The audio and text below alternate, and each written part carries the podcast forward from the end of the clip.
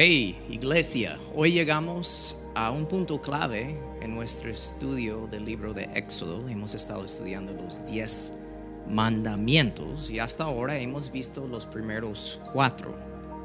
Y de lo mucho que hemos estado estudiando en estos cuatro mandamientos, hay dos elementos claves que debemos entender. Primero, no, es suficiente leer o hasta memorizar o, poder citar estos mandamientos porque son bien profundos y realmente significan mucho más de lo que parecen en la superficie, pero igual hay muchas personas que leen o hasta em, citan estos mandamientos y piensan que eso les hace como ser un tipo de buena persona o se jactan de su esfuerzo de poder tratar de vivir según estos mandamientos, lo cual es bueno, pero hemos visto, estos mandamientos son muchísimo más profundos que eso, significa mucho más que eso.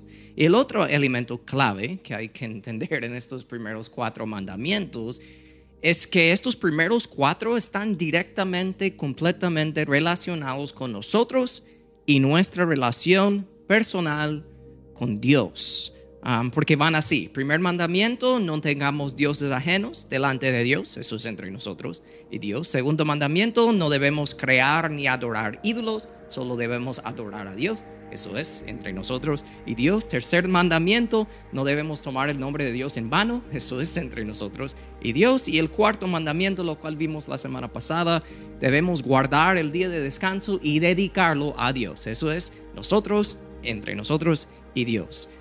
Menciono eso porque lo que tienen que entender es entender los primeros cuatro mandamientos nos hace capaces de entender y vivir según los siguientes seis mandamientos. Porque hoy, al ver el quinto mandamiento, vamos a notar, como dije al principio, una transición, un punto clave en este estudio, porque como los primeros cuatro mandamientos están directamente relacionados con nosotros y nuestra relación con Dios, los siguientes seis están directamente relacionados con nuestra relación con otras personas, con otros seres humanos. Y Jesús mismo explicó bien claro esa idea en un momento particular de su ministerio. Él estaba en público y alguien se le acercó en Mateo 22 y le dijo, maestro, ¿cuál es el mandamiento más importante en la ley de Moisés?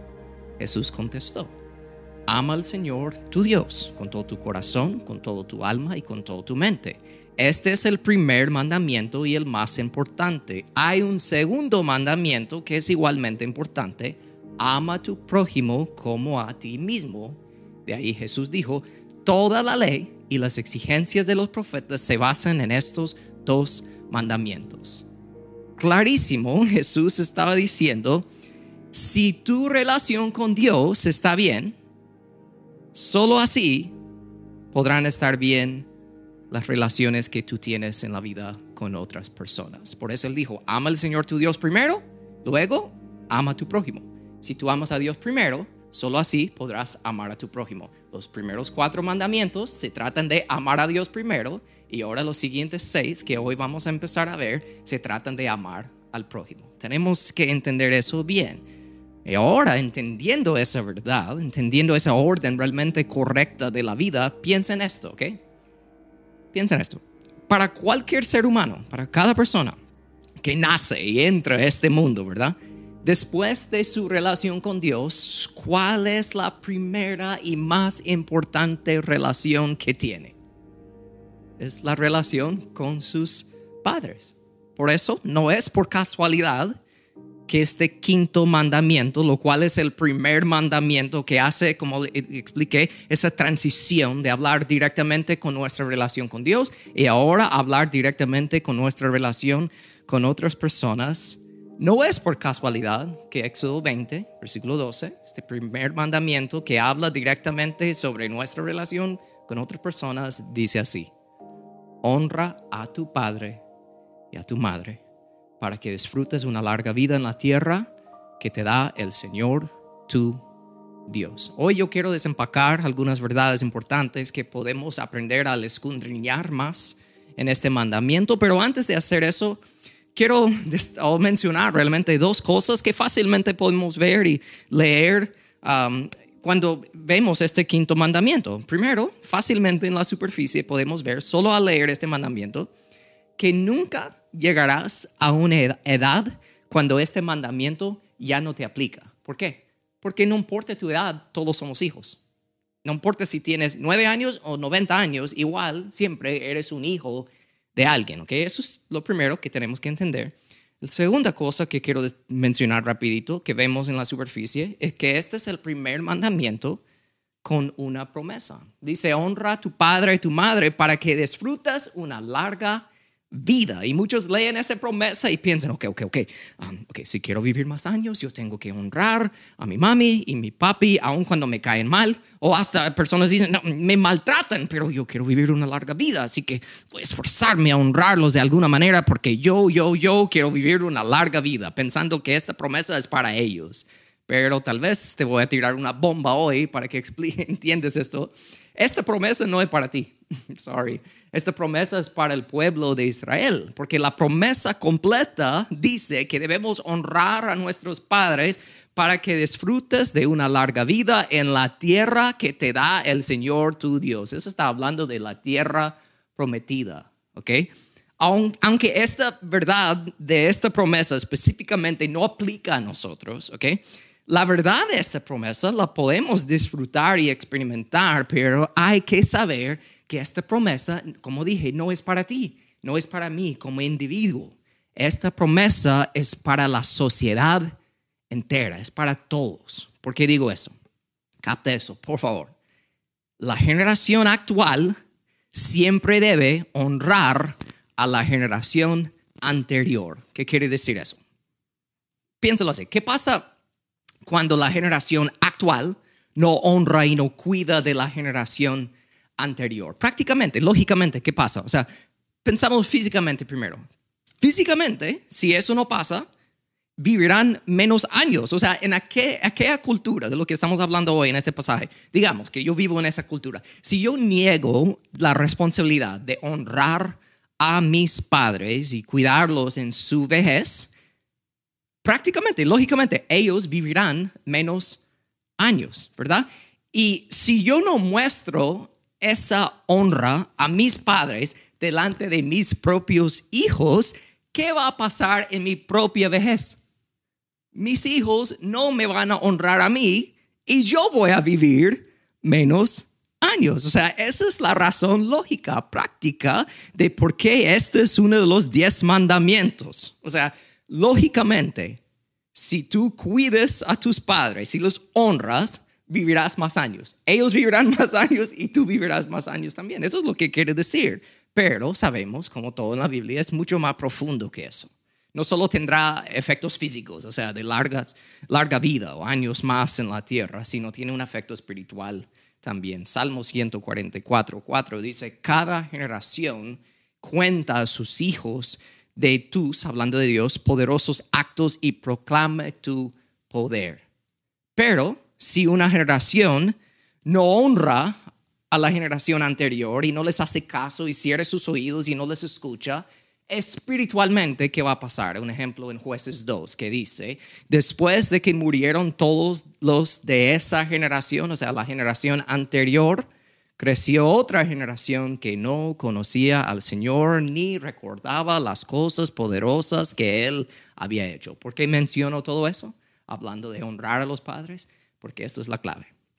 La generación actual que no honra a la generación anterior va por el camino de la destrucción, porque el diseño de Dios para una sociedad saludable es de tener familias unidas y fuertes. Por eso, no nos debe sorprender ver que en todas partes del mundo la, familia unida siempre está bajo ataque. El diablo quiere destruir a las familias y, y, verlos terminar en divorcio y ver a los hijos odiando a sus padres y ver a los padres rechazando a sus hijos porque el diablo sabe que si logra destruir a la familia, eventualmente logrará destruir a la sociedad, lo cual es una de las señales de los últimos tiempos. Pablo escribió a Timoteo y le dijo, en los últimos días la gente solo tendrá amor por sí misma y por su dinero, serán fanfarones y orgullosos, se burlarán de Dios y serán desobedientes a sus padres y malagradecidos. No mostrarán honra a sus padres. O sea, la deshonra hacia los padres, por falta de otra palabra, es una pandemia hoy. Eso es una pandemia. Eso es, es una enfermedad en la sociedad entera del mundo. Por eso es vital entender y seguir este mandamiento que estamos viendo hoy sobre honrar a los padres. Pero voy a decirlo, yo sé que cuando yo digo eso y hablar sobre honrar a los padres, hay muchos, muchas personas que sienten algo por dentro, como una inquietud porque pueden entender el, principio, ¿verdad? Y la importancia de honrar, lógicamente honrar a los padres, pero si somos honestos, no todos tienen o tuvieron buenos padres. Ah, no todos tienen o tuvieron padres dignos de ser honrados o de recibir honra. Pero por eso es importante notar que este mandamiento no dice que hay que amar a tus padres. No es lo que dice. Tampoco dice que hay que confiar en tus padres. No dice eso. Ni dice que hay que admirar a tus padres. Y tampoco dice que hay que obedecer a tus padres. No dice eso. Yo sé que tal vez uno puede estar pensando ahorita que es incorrecto lo que acaba de decir, porque la Biblia dice en Efesios 6.1, hijos obedezcan a sus padres. Sí lo dice, pero por eso siempre es importante saber las palabras originales y el contexto de un texto que uno está leyendo, porque en Efesios 6, cuando dice hijos, Pablo sí, él está hablando directamente a niños chiquitos y adolescentes, o sea, hijos que viven bajo el techo y la cobertura y la autoridad de sus padres. Pero aquí en este mandamiento que estamos estudiando hoy en Éxodo, Dios está hablando a todos a los adultos, como dije al principio, todos somos hijos. Él está hablando a todos, no está hablando a hijos chiquitos, está hablando a adultos. Entonces, ¿por qué digo eso? Si tú puedes entender eso, te va a ayudar bastante, ¿ok? Entiende esto. Dios creó el universo para funcionar según un orden, un ritmo, digamos, una progresión con propósito. No creó todo al azar, va a ver qué pasa. No sé, hay una orden, hay algo, un ritmo. Porque piénsalo, los niños nacen, ¿verdad? Y de una vez, la meta de los padres es que los niños empiecen a obedecer. Porque piénsalo, un, bebé de Dios añitos, digamos, cuando tú lo sientes a comer, ¿verdad? En su silla, a veces puede ser una lucha, ¿verdad? Lograr que ese niño coma. Pero ¿cuál es la motivación del padre o de la madre querer ver a su hijo comer? Los padres quieren que su hijo chiquito obedezca. ¿Por qué? Porque la obediencia es para su bien, ¿no?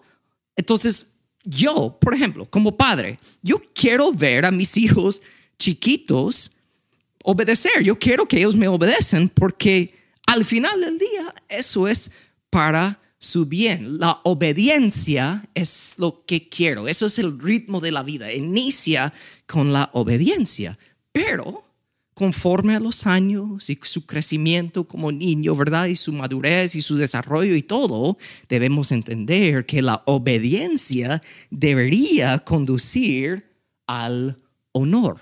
¿Por qué digo eso? Por ejemplo, mi propia vida, para mis hijos, digamos, mis hijos a los ocho, años, ¿verdad? Yo quiero que, que me hagan caso, ¿verdad? Al obedecerme. Y yo debo enseñarles a ellos a obedecer. Y si yo hago un buen trabajo de hacer eso, cuando tienen ocho años, si yo hago un buen trabajo de enseñarles a obedecer, cuando mis hijos tienen 18 años, me seguirán haciendo caso no porque me tienen que obedecer, sino porque me honran ahora. Pero no podemos ignorar el hecho de que, como dije, hay padres que son malvados. Hay padres que son malos. Y sería tonto de nuestra parte, hasta incorrecto realmente, hasta haría daño, por decirlo así, decirte, hey, no, no, no importa, tienes que confiar en ellos, tienes que eh, obedecerlos, tú, tú, tú, tienes que seguir este mandamiento como un ciego. No, Dios no está diciendo que tienes que obedecerlos, ¿ok? Pero sí, tienes que honrarlos. Y aunque puede ser que tus padres te han hecho mucho daño, escúchame, tú estás vivo debido a ellos, igual. O sea, tú entraste físicamente a este mundo debido a ellos. Y ellos tal vez tenían las mejores intenciones de criarte bien, pero fracasaron terriblemente y te hicieron un montón de daño. Aún así, te digo, no debes ignorar um, tu dolor o fingir que no te duele, que no te afecta, pero por amor te digo, eso no te da una excusa de no honrar a tus padres. Porque honrar a tus padres significa respetar la posición que ellos ocupan. Honrar y dar honra no está basada en tus sentimientos y tus ganas de hacerlo, tus emociones, no. Y le doy un ejemplo de la palabra con David en el Antiguo Testamento. El rey Saúl era el rey, pero David había sido nombrado, ungido como el próximo rey pero tuvo que esperar muchos años hasta ese, ese momento. David tuvo que huir de Saúl por 13 años. Saúl quería matar a David por 13 años. Y en esos 13 años David tuvo dos oportunidades clarísimas y fáciles para matar a Saúl, pero nunca lo hizo. Nunca lo hizo. Y había momentos en esos 13 años que Saúl hablaba con David y le decía a David, ven para acá. Y David sabiendo, ah, no me quiere hacer daño. ¿Y sabe qué? David no obedecía a Saúl. No confiaba en Saúl ni admiraba a Saúl, pero sí lo honraba. Eso es diferente. Lo que estoy diciendo, tú no tienes que obedecer a tus padres, si a grande no tienes que hacerlo. No, pero sí tienes que honrarlos. ¿Qué es honra? Es dar respeto a la posición que ellos ocupan. David tenía un rey que lo quería matar y aún así David no lo deshonraba porque David respetaba la posición que él ocupaba. Y eso es lo que nosotros tenemos que hacer. Y sabe que al final Dios bendijo a David por honrar a Saúl. ¿Por qué digo eso? Porque igual que cuando eres chiquito, la obediencia era para tu bien. Y ahora de grande, siendo un adulto, tú tienes que saber que Dios desea que tú honres a tus padres, porque honrar a tus padres es para tu bien. ¿Ok? Entonces, yo, yo, pienso en mi propia vida, man. Cuando yo era más joven, yo culpaba a mis padres por, por muchas cosas y hasta les culpaba por mis propios defectos, ¿verdad?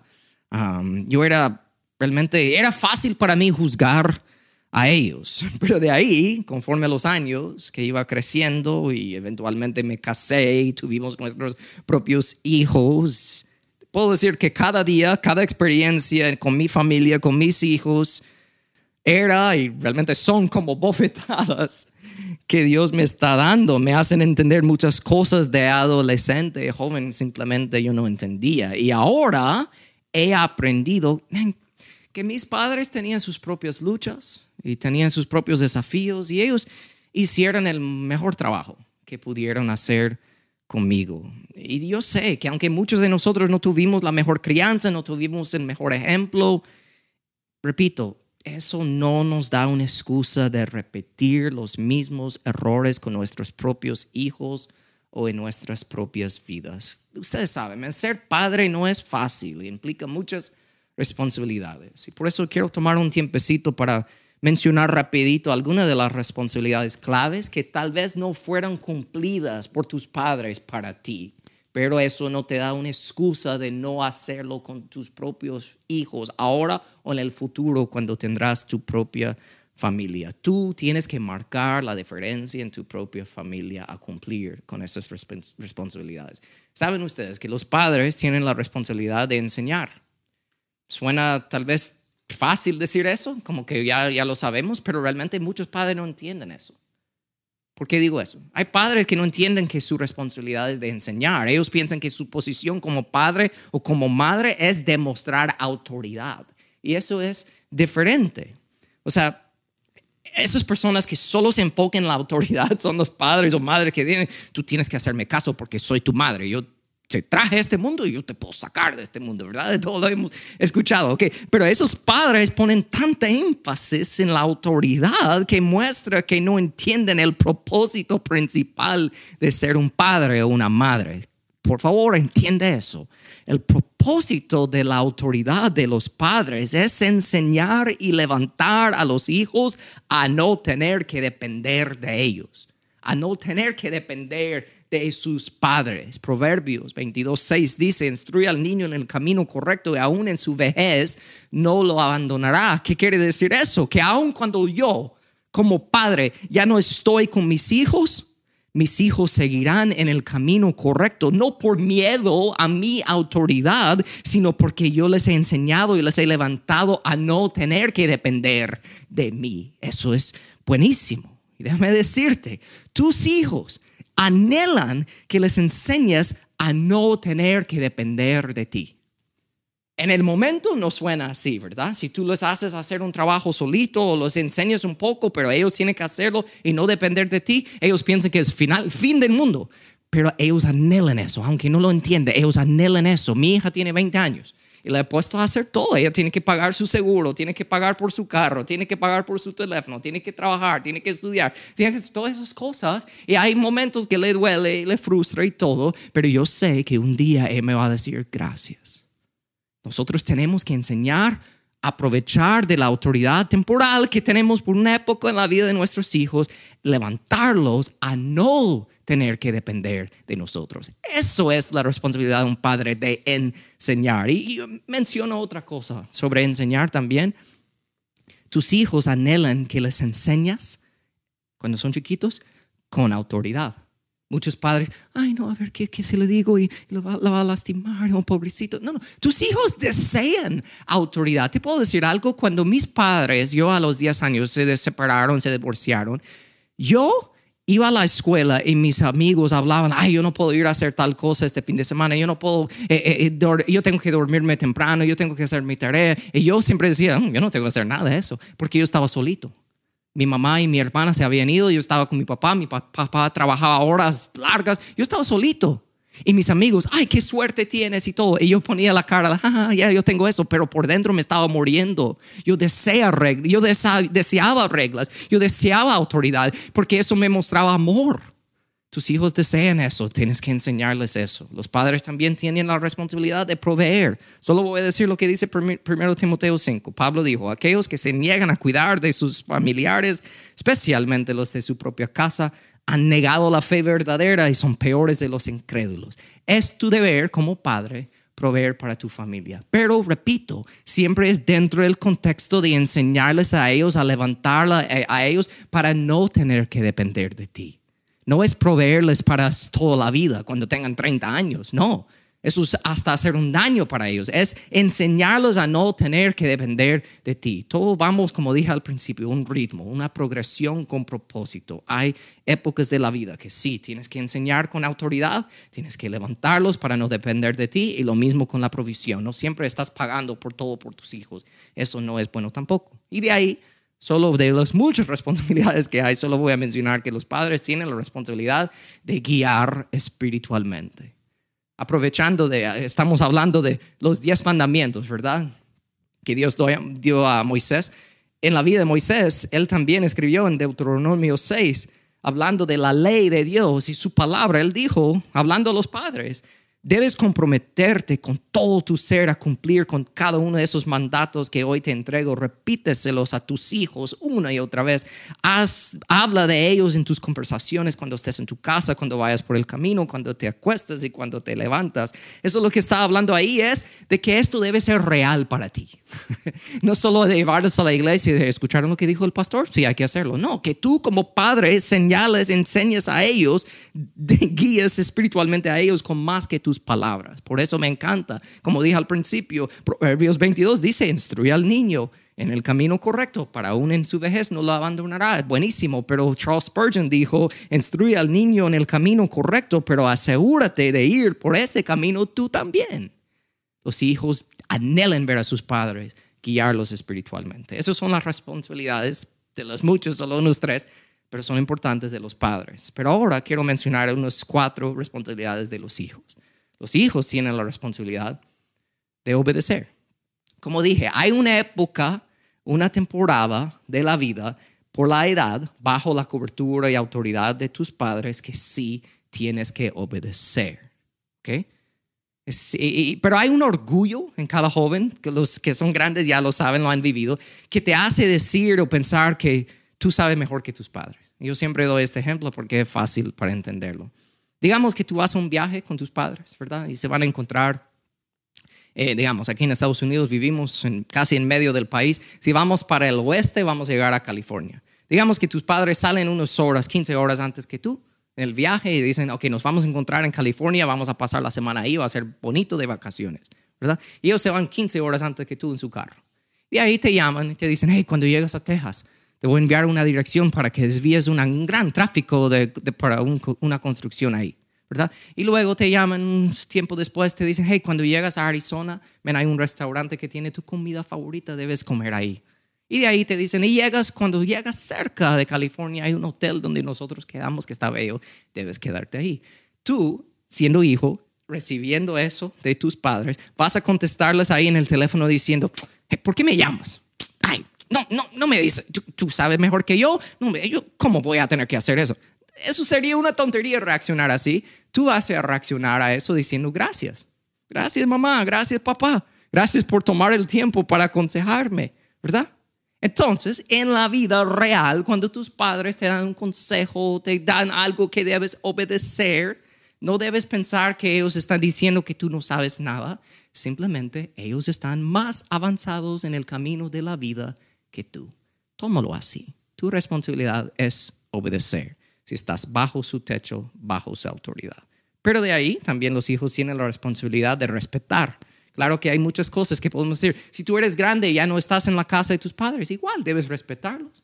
Si ellos están aquí, debes llamarlos, debes felicitarlos, debes pasar tiempo con ellos si se puede. No debes discutir con ellos sobre cada cosa, pero una manera muy específica que tú podrías hacer esta semana para demostrar respeto a tus padres es pensar en algo bueno en ti, una cualidad de personalidad, algo en ti que es bueno, que está ahí debido a tus padres. Y llamar a tus padres y decirle, hey, um, papá, yo estaba pensando hoy, o mamá, yo soy una persona muy agradecida y es debido a ti. Gracias por eso. Ah, un ejemplo, no sé. Pero eso es una buenísima manera y manera práctica de mostrar respeto a tus padres. también los hijos tienen la responsabilidad de apreciar, o sea, específicamente apreciar cosas. Como dije, hay muchos padres que hicieron un mal trabajo, pero tal vez hicieron lo mejor que pudieron hay una manera que nosotros que debemos buscar para apreciar. Y algo que yo veo como siendo gringo, pero pastor de una iglesia hispana, historias que siempre escucho de madres y padres latinas que vinieron a este país sin nada solo buscando un mejor futuro para sus hijos, para darles la oportunidad de, recibir una buena educación, un montón de otros ejemplos, o padres que vinieron a este país y trabajaron tres, cuatro trabajos todas las horas y tal vez descuidaron de la autoridad y las enseñanzas que deberían haber dado a sus hijos, pero su intención era de proveer una vida, un futuro para sus hijos. Debemos apreciar esas cosas. O padres que incluso están en sus países de origen aún pero trabajaron duro para enviar a sus hijos a este país, a otro país, para que ellos tuvieran una mejor oportunidad de estudiar y mejorar en la vida. O sea, hay muchas maneras que nosotros podemos apreciarlos a ellos. Es buenísimo. Y de ahí la última cosa que voy a mencionar, y lo dejo hasta el último porque es lo más difícil, si somos honestos, los hijos tienen la responsabilidad de perdonar. Tal vez tus padres ya no están. Igual tienes que perdonar. Tal vez ya no tienes una relación con ellos. Igual tienes que perdonar. Tal vez tienes la dicha de tenerlos en tu vida todavía, pero hay áreas donde tú tienes que perdonar a tus padres. Y solo voy a mencionar esto. A muchas personas les cuesta perdonar a sus padres porque sus padres les fallaron. No les enseñaban, no les prepararon para la vida, tal vez les hicieron mucho daño. Pero te voy a decir algo y espero que lo sientas en tu ser hoy porque espero que sea una ayuda de Dios para ti hoy. ¿Te cuesta aún perdonar a tus padres? Porque ellos no te dieron lo que necesitabas, no te dieron lo que merecías. Pero ¿sabes qué? Cuando tú encuentras en Dios todo lo que tus padres no te pudieron dar, solo así podrás perdonar a ellos. Tú estás enfocado en no puedo perdonar, no puedo perdonar, no puedo perdonar, porque tus padres no te daban lo que merecías, lo que necesitabas, y tal vez es cierto. Pero cuando tú ya no miras a tus padres por esas cosas, sino tú confías en Dios para darte esas cosas y las recibes, así vas a poder perdonar a tus padres. Déjame decirles, yo pienso en mi propia vida, como mencioné antes. Mis padres se divorciaron a los 10 años. O sea, explotó mi vida. Cambió de un día a otro. Se fueron mi mamá, mi, mi hermana y yo estaba solo. Eh, primera vez en mi vida. Yo pasaba horas y días solo. Me afectó bastante. Causaron muchos problemas. Y yo sé que mi caso es muy distinto. Pero más de 20 años, 25 años después, haberse divorciado, mis padres pudieron casarse de nuevo yo los pude casar y todo eso. Pero algo que, menciono eso porque algo que yo he aprendido en este tiempo. Es fácil para mí decir, men, ¿por qué hicieron eso? Me hicieron tanto daño y me afectaron tanto y me afectó la vida, un montón de cosas. Pero ahora, en la posición de la vida que estoy ahora, suena raro, pero yo doy gracias a Dios por haber pasado todo eso porque soy el hombre que soy hoy, porque tuve que aprender no de depender de mis padres, sino de depender de Dios. Solo así pude perdonarlos, porque encontré en Dios cosas que mis padres no me pudieron dar. Es una gran manera de poder perdonar a tus padres, apreciar a tus padres, respetar a tus padres y sobre todo honrar a tus padres. Si lo haces, es para tu bien.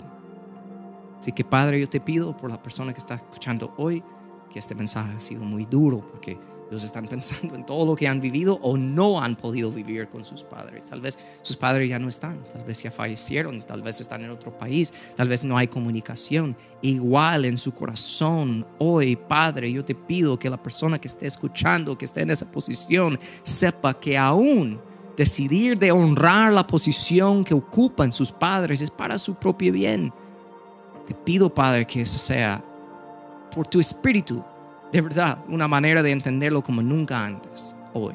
Que hoy sea un paso grande en su fe al entender que tú quieres lo mejor para nosotros. Y muchas veces son cosas difíciles que tenemos que hacer, pero es para nuestro bien, es para tu gloria.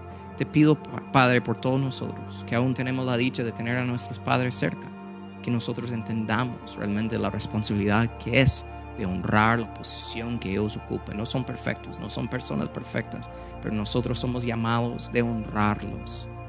Entonces yo te pido, Padre, que esta semana sea una semana que buscamos cómo llamarlos o pasar un tiempo con ellos, escribirles una carta, hacer algo para demostrarle nuestra honra hacia ellos, aún sabiendo que ellos no son perfectos. Cuando nosotros encontramos todo lo que necesitamos en ti, nos hace capaces de poder honrar a los padres que no, son, no son perfectos que tú nos has dado. Ayúdanos, Señor. Ayúdanos nosotros al entender eso. Nosotros que tengamos hijos, de ser mejores padres ahora y los que tendrán hijos en el futuro, de captar esos mensajes ahora para poder realmente disfrutar de la bendición que es honrar en el futuro. Te pido por eso, Señor, en el nombre poderoso de Jesús. Te amamos. Gracias, Señor. Amén y amén. Espero que este mensaje te haya bendecido. Si es así, compártelo con alguien. Nos vemos el próximo domingo. Paz, bendiciones.